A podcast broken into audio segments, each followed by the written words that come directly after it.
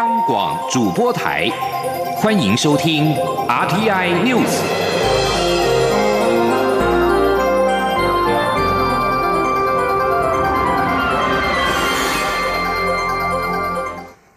各位好，我是李思利，欢迎收听这一节央广主播台提供给您的 RTI News。俗称武汉肺炎的 COVID-19 疫情持续，虽然台湾已经有十二名确诊患者出院，不过今天还是新增加一起案例，为案三十四，现年二十多岁的女儿，曾经在二月十五到二十六号多次陪母亲在医院，目前身体并没有任何的不适，也没有出现任何症状。总计案三十四，已经有三名医护人员和一名清洁工跟一名亲人出现了群聚感染。疫调持续的进行中。武汉肺炎威力惊人，由十一名台湾人组成的旅游团日前搭机抵达以色列时，由于机上正巧有一名来自日本“钻石公主号”染疫痊愈出院的患者，在下机时被验出阳性，导致同机的旅客被请出境，并且在今天晚间专机返台，随后医师会登机检疫，如果没有症状。必须要居家隔离十四天。记者吴丽君的报道。一度被称为“小武汉”的“钻石公主号”疫情余波荡漾，已经有好几起个案经确诊痊愈出院后再度验出阳性，包括日前在日本治愈后返台的一起个案，也是经我方二度裁剪后呈现阳性，目前持续治疗中。所幸最早搭乘专机返台的十九名“钻石公主号”旅客，目前都在集中检疫所隔离中。并无送医的案例。不料，由台湾一家旅行社组成的十一人以色列旅游团，却在二月二十八号出发到以色列时，和一名在日本“钻石公主号”上染疫痊愈后出院的患者搭乘同一班机。更没想到，下机时这名患者又被验出阳性，导致全团的旅游计划瞬间泡汤。中流行疫情指挥中心监测应变。警官庄仁祥说：“他们搭的那个班机上面有一个日本钻石公主号的旅客，他已经被确诊而且治愈了。不过同机的乘客跟那个确诊的人士下机后，那以色列就立刻裁剪，那验出阳性，所有全部的台湾籍的旅客十一个就被以色列当局请他们再搭机到土耳其。所以今天最后他们从巴基斯坦要到台湾这一段，只有。”有他们十一位在上面。庄仁祥表示，这十一名台湾游客在返台的专机上全程佩戴口罩，抵达国门后也会有医师登机检疫，若有症状就会立刻送医裁剪，若无症状也会由旅行社派车送回家。并依照规定列为与确诊接触者，需执行法定居家隔离十四天的措施。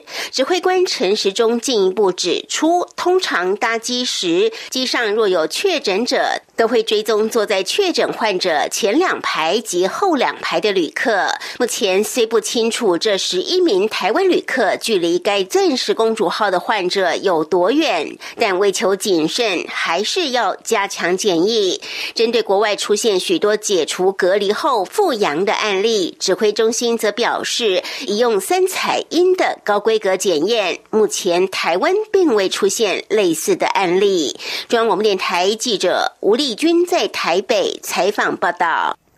国内医用口罩的征用产能持续的提升，本周预估产能会达到每天平均八百二十万片。中央流行疫情指挥中心今天宣布，从三月五号起，将实名制的口罩每个人可多购买一片，成人口罩购买量增加为七天三片，儿童的购买量增加为七天五片。记者江昭伦的报道。经济部次长王美花二号在中央流行疫情指挥中心记者会上表示，在相关业者的配合，假日也不休息加班下，国内上周口罩日产能平均达到六百六十万片。本周六十台新机陆续投入，将可达到平均日产能八百二十万片，下周增加到九百二十万片，持续稳定提供国内口罩供应量。配合口罩产能持续提升，中央流行疫情指挥中心也宣布，从五号周四起，口罩实名制有所调整，每人七天可多买一片。指挥官卫副部长陈时中说。好，我们在实名制啊上面做了更改。我们从每天的成人每天口罩七啊七天两片，我们要好增加为七天三片。那儿童的口罩哈从七天四片哈增为七天五片。那不过呢，在整个的供应，我还是持续让它维持哈，就是每天能够购买的人数哈是一样。配合政策调整，全国各据点成人口罩每日提供量由四百片增加为六百片，儿童口罩则因为绝大部分据点都有剩余，维持每日提供量为两百片，仍限制十三岁以下儿童健保卡购买。其余成人口罩和儿童口罩的购买原则和价格也维持不变。由于口罩实名制实施以来，都市地区排队较长，偏乡地区买的人则相对少。加上目前成人口罩存量一千片以上的据点有八百多家，儿童口罩存量五百片以上的据点有四千多家。指挥中心下一波针对贩卖数量少的据点，将减少配送量；贩卖多的据点将增加配送量或增加区域贩售据点，让口罩需求分配更有效益。中国面台记者杨仁祥、张昭伦台北曾报道。武汉肺炎持续在全球各地延烧，国内工位学者建议政府应该在社区内设置筛检站，加强防疫网，避免落网之鱼。卫福部医事司司长施崇良今天在中央流行疫情指挥中心的记者会上表示，医事司正在规划扩大增设社区检疫医院或筛检所，希望进一步的提升社区检疫能量，以因应未来可能增加的武汉肺炎社区确诊个案。防疫中心指挥官卫福部部长陈时中也强调，关于社区增设裁剪处所的通风性跟适合性都需要考量，裁剪人员的装备跟标准作业流程都会定定清楚，让相关人员有所依据。另外，陈时中也表示，指挥中心还在收集相关的活动的形态，希望可以提供防疫的指引。原则上，还是建议大家在一公尺内的接触时间比较长的话，应该戴口罩。如果拥挤的密度超过两公尺以上，就没有必要戴口罩。行政院上周通过了武汉肺炎防治跟纾困振兴特别预算案六百亿元。立法院长游锡坤今天邀集朝野党团进行协商决议，明天邀请行政院长苏贞昌、主计长朱泽民跟财政部长苏建荣到立法院报告并备询。特别预算预计在十三号立法院院会三读通过。记者郑林的报道。行政院会上周通过中央政府严重特殊传染性肺炎防治及纾困振兴特别预算案六百亿元，将用于纾困及振兴因武汉肺炎疫情受冲击的产业。立法院长游锡坤二号邀集朝野党团协商特别预算审查程序相关事宜。民进党团总召柯建明指出，特别预算是大议案，预计要发言的委员应该很踊跃，因此建议本周三四两天安排委员会询答，下周一九号专心处理预。算十三号院会就能通过。国民党团总召林维洲则建议预算复委询答后，先召开公听会，针对纾困振兴预算牵涉到的产业与劳工，听取各方意见，才能有实质帮助。经过协商后，朝野党团决议三号院会邀请行政院长、主计长、财政部长及相关部会首长列席报告特别预算编制经过，并被质询。尤锡坤宣读朝野协商结论。执行人士由民进。党团推派六人，国民党党团推派六人，民众党党团及时代力量党党团各推派二人进行。未参加党团委员得优先发言。执行顺序依例授权议事处办理。协商结论也载明，各党团同意三月十三号院会进行处理完成三读程序。各党团同意不提出复议，当日不进行实证质询。林维洲一开始质疑协商结论写明三读日期，恐有侵犯委员会职权疑虑。不过国民党团同意排除一个月协商期。柯建敏则说，排除一个月协商期是朝野共识，压日期是安定民心，也展现立法院决心。央广记者郑玲采访报道。武汉肺炎疫情持续的在全球扩散，台北股市今天在二二八连假之后，中场下跌了一百二十一点，加权指数收在一万一千一百七十点。请听记者陈林信宏的报道。武汉肺炎疫情在上周扩大，袭击欧洲和亚洲各国，意大利和韩国甚至出现失控的情况，确诊案例暴增，市场担忧对于经济冲击恐高于原先预期，避险情绪升温，再加上美股重挫，亚洲股市也跟着惨衰。台北股市上周也面临外资提款，一周卖超金额高达新台币九百四十多亿，创下台股有史以来单周卖超第三大。台北股市二号在二八连假后开市，因应上周五美股重挫补跌，一开盘大跌近两百点，但在政府基金敲进护盘，再加上国内逢低承接的投资人不断买进，台股迅速往上拉升，一度回到平盘附近。不过午盘之后仍面临卖压涌现，中场下跌一百二十一点，跌幅百分之一点零八，收一万一千一百七十点。外资今天仍站在卖超，达到一百九十二亿。市场认为，尽管外外资仍持续站在卖方，但新台币对美元汇价持续升值，显示外资虽然在台股提款，但资金没有明显流出。台股目前仍处于较为正向的情况。国泰政企顾问处经理蔡明汉说：“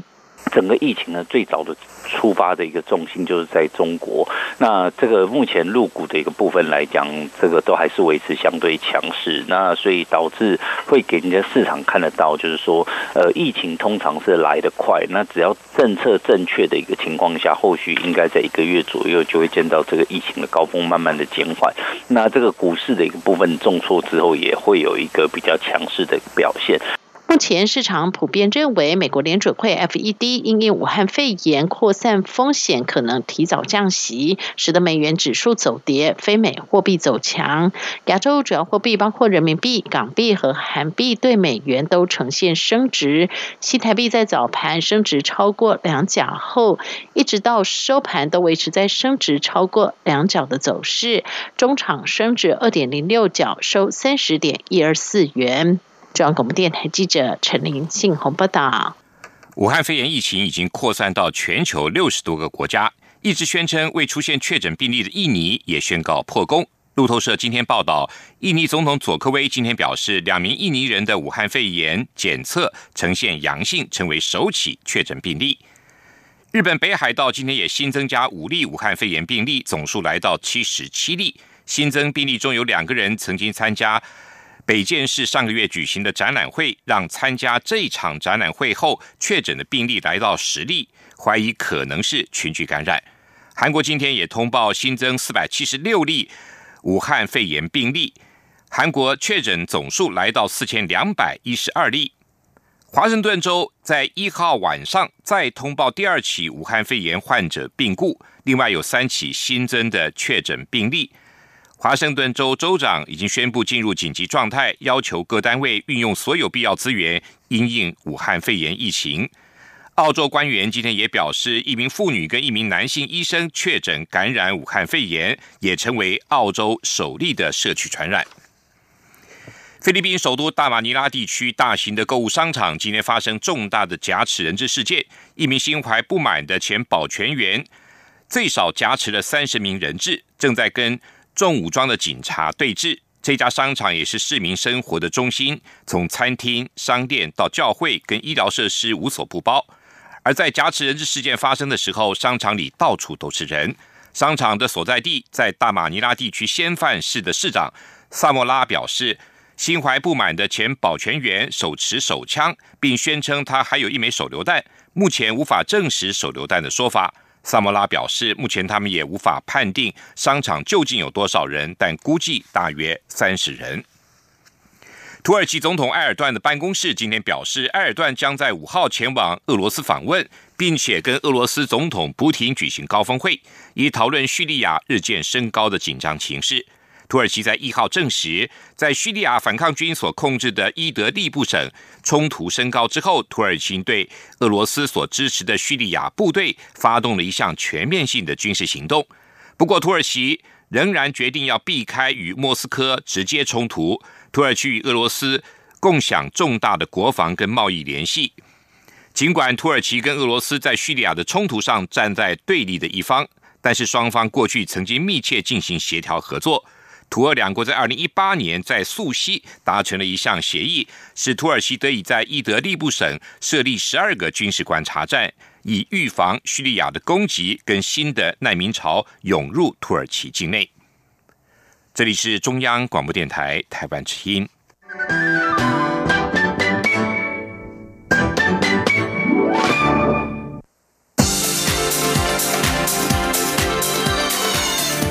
是中央广播电台台湾之音，欢迎继续收听新闻。欢迎继续收听新闻。因应俗称武汉肺炎的 COVID-19 疫情持续的延烧，行政院长苏贞昌今天前往疫情指挥中心视察，并接受媒体联访。苏贞昌强调，台湾的疫情报告。相较其他国家，不仅是最透明、最快速之外，处理其他国家疫情也都用最科学跟最客观的方式来决定。针对行政院所严拟推出振兴券的措施，不过究竟振兴券要如何使用、金额多少，苏仁昌表示，振兴券的利益在刺激消费，让民众有感，提振经济的动能，既要纾困，也要振兴。记者吴丽君的报道。面对来势汹汹的武汉肺炎疫情，已有立委表示，需修法检讨现行凡一亲探亲的非本国籍人都可享有健保的制度。对此，行政院长苏贞昌二号视察中央流行疫情指挥中心，回答记者提问表示，台湾的健保制度被世界各国一再的参考称赞，连美国前总统奥巴马都直接点名台湾的健保非常。值得参考，因此台湾的健保绝对不能倒，必须永久存续。他说：“所以怎么样永久存续，就是不能有不合理的负担。”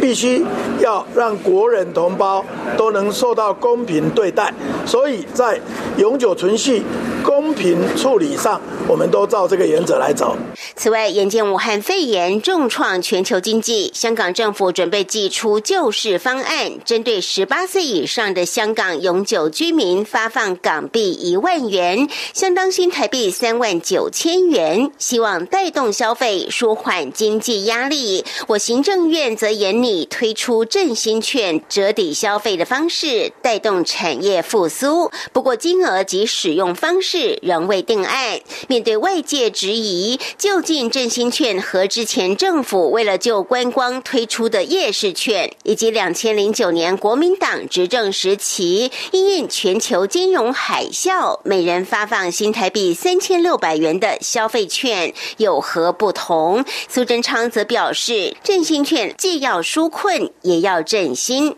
他说：“总之就是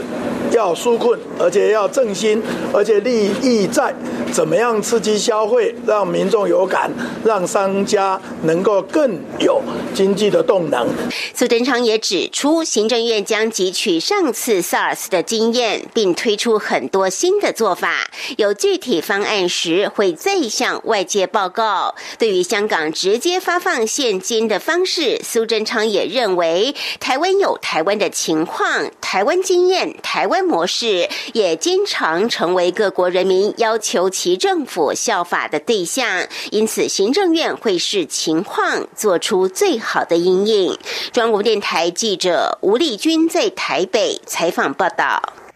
今天是国内多数大学的开学的日子，各学校也都费尽了心思，希望透过各种的变通又贴心的方式，让校园的运作跟学生的学习不受到疫情的影响。来听记者陈国伟的报道。全国大专校院在三月二号之后几乎都已经开学。湖北科技大学原本在这学期规划十六场五百人的通识讲座，受到武汉肺炎疫情的影响，找到和当地广播电台合作，让主讲者到电台内开讲，共同制作线上影音讲座。除了可让同学看直播，往后也开放大众随选收看。民传大学有三百多名陆生及两百多名港澳生无法返校上课，共涉及一千六百多门课及八百。八十位老师。教务长池文丽表示，学校为此对老师们举行五场教育训练，让老师学会使用线上教学平台 Moodle，再搭配微软软体 Teams 以及微信混合模式进行远距教学，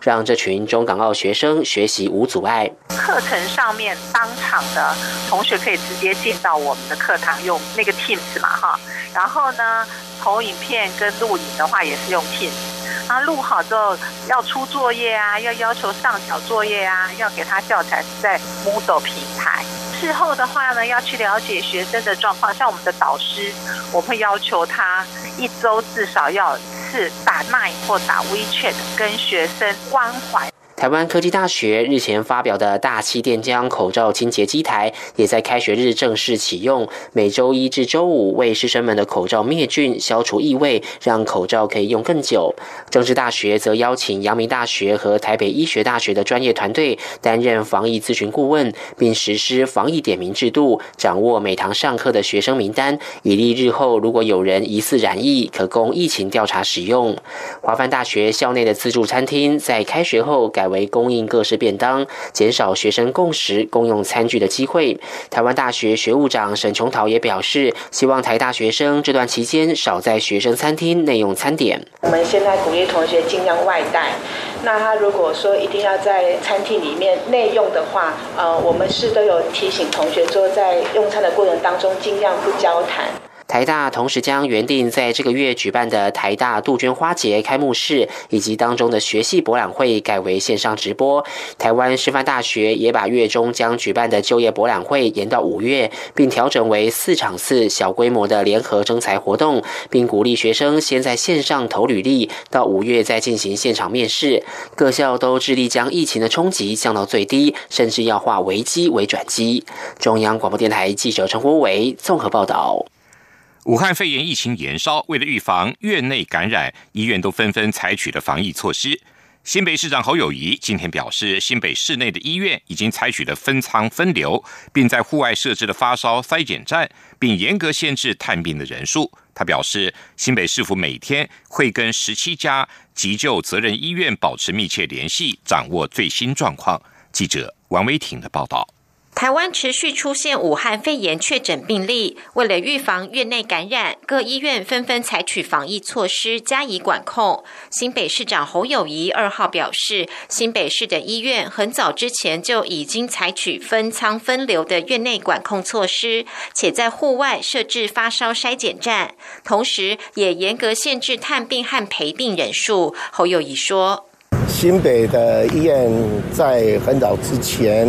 就要求他们分仓分流来做好院内感染的必要的措施，所以他们的发烧的筛检站早就在户外来设置。那这个部分我们已经做好超前的部署。那所以这个部分一发生，其实我们都已经早做到位了。侯友谊表示，新北市提供医护人员充足的防疫资源，且每天与境内十七间急救责任医院保持密切联系，掌握状况。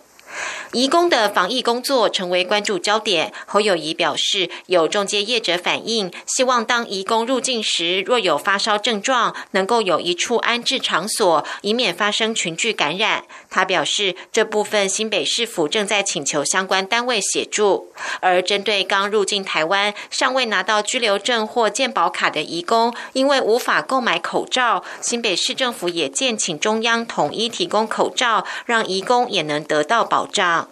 针对非法移工对防疫的影响，侯友谊表示，非法移工的主要工作是照顾者，因为病人需要移工帮忙照顾，所以对非法移工的问题，应该要从关怀的角度看待。中央广播电台记者王威婷采访报道。俗称武汉肺炎的 COVID-19 疫情扩散到中国各省跟世界各国，台湾陆续传出了多起的确诊病例，甚至发生医院群聚案。面对疫情升高，疫情指挥中心指挥官卫福部部长陈时中呼吁民意代表减少跑脱，公职人员也尽量的避免人多聚会，以免增加群聚感染的风险，全民来共同防疫。对此，朝野立委都表示赞同，纷纷表达早已经进行自主管理、调整行程，并且改以手机、网络等平台进行选民服务。台北市副市长黄珊珊今天下午也表示，为了应应武汉肺炎疫情，台北小巨蛋三月份的三档商业的演出都已经取消，一档计划延期。另外，台北市政府也暂时停办所有的评鉴作业。记者欧阳梦平的报道。台北市副市长黄珊珊二号下午在市府主持防疫应变小组会议后，接受媒体联访。他宣布，为了因应武汉肺炎疫情，小巨蛋三月份的大型商演将全部延期或取消。至于四月份，还要再与厂商协商。他说：“巨蛋的部分，三月份的商演基本上有三档都已经取消了。”然后还有一档是马友友的演奏会，他们也在希望能够延期，他们希望有比较好的档期，所以我们在跟他们协商，如果确定的话，三月份的相关的大型活动，在小巨蛋的部分会全部延期或取消。至于在小巨蛋公益档期举办的两场篮球赛，一场高中，一场大学篮球赛，因为每场人数不到一百人，会继续办理。另外，黄珊珊表示，凡是台北市相关的大型活动，也都会朝向停办、取消或延期。如果还是要办，会请主办单位提出相关作业计划，让卫生局及观传局一起评估空间以及人群拥挤的程度，或是座位的距离，再决定是不是能继续举办。黄珊珊并表示，台北市有许多单位都有评鉴作业，例如社会局有许多委外经营的长照或相关机构，平时都会办评鉴，但因为疫情的关系，是否希望他们全力做好防疫，所以所有评鉴都会延期。但他也指出，目前有许多是中央对台北市相关单位进行评鉴，是否希望中央能体谅地方政府以防疫优先，忙于防疫作业，是否也？能暂时取消品鉴。另外，新北市规划社会住宅作为医疗人员的防疫所。黄珊珊表示，北市府也一直在寻找适当的地点，现在正盘整市府的空间，包括一些已达完工程度的社会住宅，将优先保留作为医护人员未来可能需要休息或居家检疫的场所。目前正陆续完善设备动线，并评估对周遭的影响，确定后就可上线。中央广播电台记者欧阳。梦平在台北采访报道，继续为您报道今天的前进新南向。前进新南向。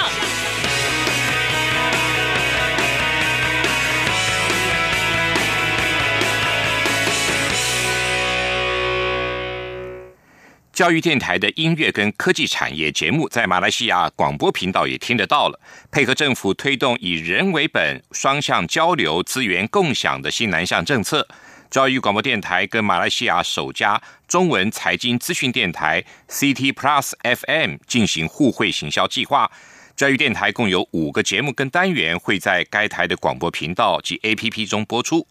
教育电台的广播频道跟网站也会同步播出三个马来西亚 CityPlus 的广播节目。教育电台台长谢忠武表示，现在的广播节目制播，除了用传统方式在频道收听外，全世界广播都能以网络方式传递。根据过去一年教育电台的收听调查，国际听众大约有一成。希望透过这一次在马来西亚的频道跟网络平台，能够将台湾优质的华语广播节目也传到全世界的华人社会。行政院农业委员会茶叶改良厂在二月二十七号跟国立中央大学签订产学合作协议书，未来双方将会针对茶叶的相关领域的研发跟人才进行合作交流，增加茶叶研究跟推广的深度跟广度，共同为台湾的茶叶而努力。中央大学跟茶改厂同样位在桃园市，距离茶改厂最近的国立大学，过去因为研究领域各有专精，比较难有交集。但在中央大学学生所学生高永旭教授的努力推动下，开始密切的洽商合作事宜，跟确立双方合作交流的主轴，并在二十七号。由校长率员正式跟茶改厂签订产学合作协议书，为双方的交流开创新机。茶改厂厂长苏忠正表示，茶改厂已经成立是一百一十六年，专责于茶叶的试验研究跟推广，为台湾茶叶奠定了良好的基础。随着时代变迁，饮茶文化的变革，必须在既有的研发基础上不断的创新，才能迎合新时代的需求。中央大学有多元的科系，这一次合作将会从科系开始担任第一棒，让该系拥有深厚的分子跟环境生物学跟细胞的研究能量和人才，可以强化茶改厂分子育种跟茶叶机能性的研究的深度。而茶盖厂自今年度起，也将在该校开授茶艺的相关课程，并提供学生们校外实习的机会。以上这一节 RTI News 由李自立编辑播报，谢谢收听。